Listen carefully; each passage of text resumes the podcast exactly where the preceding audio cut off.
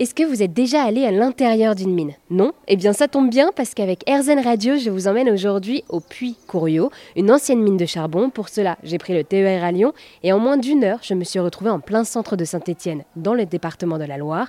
Quelques minutes plus tard, me voici à Couriot, musée de la mine, classé monument historique. Mon guide pour aujourd'hui s'appelle Guillaume Baley. Bonjour Guillaume. Bonjour. Alors, merci d'être avec nous aujourd'hui euh, sur RZN Radio. Vous êtes donc euh, médiateur culturel au sein de Couriot Musée de la Mine et vous m'emmenez aujourd'hui dans la lampisterie, une des salles phares du quotidien des miniers de l'époque. La lampisterie, c'est euh, la salle où les lampes étaient entreposées, entretenues et où les mineurs venaient les récupérer. C'est crucial en termes de sécurité à plusieurs titres puisque les lampistes, pour les lampes anciennes à flamme, vont devoir les nettoyer, les entretenir pour qu'elles brûlent bien. Et pour les lampes électriques qui sont majoritairement euh, euh, montrées ici, puisque c'est une lampisterie du XXe siècle, de, la deuxième moitié du XXe siècle, bah, s'assurer que toute l'isolation qui évite qu'une étincelle ne fasse exploser la mine euh, soit en bon état, que la lampe fonctionne bien aussi, que la batterie soit bien rechargée. Donc les batteries des lampes sont sur les bancs de charge pour être rechargées en fait. et puis nous sommes ici ben, face à ce panneau portant des jetons et des numéros qui est stratégiquement situé à côté aussi des banques de distribution des lampes, car les mineurs à l'origine passaient par l'extérieur.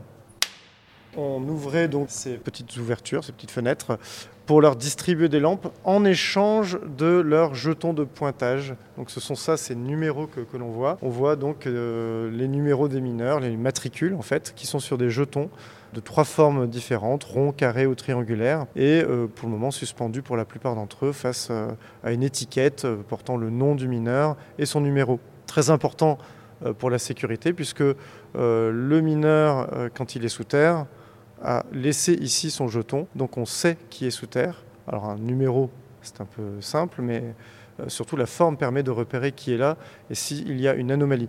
Les mineurs qui travaillent le matin ont un jeton rond, pour le poste de 6h-14h, carré pour l'après-midi 14h-22h, triangulaire pour ceux qui travaillaient la nuit 22h-6h.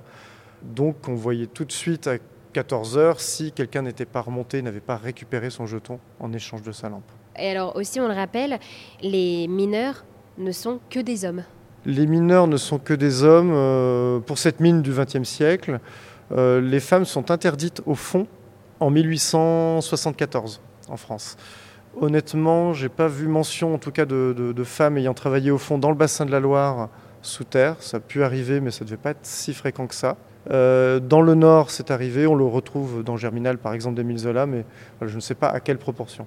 Les femmes vont pouvoir travailler à la surface au XXe siècle, par exemple, comme euh, lampistes ici, euh, pour s'occuper des lampes, comme clapeuses euh, mot stéphanois qui veut dire celle qui enlève les clapes, donc les cailloux, celle qui trie. Donc les crassiers viennent des mains aussi des, clapeuses.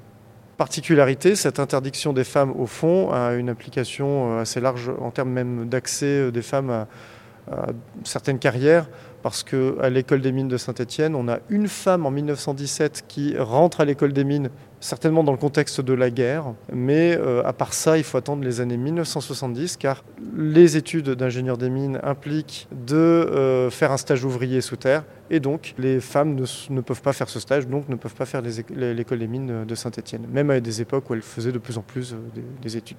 Eh bien, merci beaucoup Guillaume de nous avoir présenté la lampisterie au puy musée de la mine, et pour continuer la visite en notre compagnie, restez à l'écoute d'Airzen Radio toute cette semaine.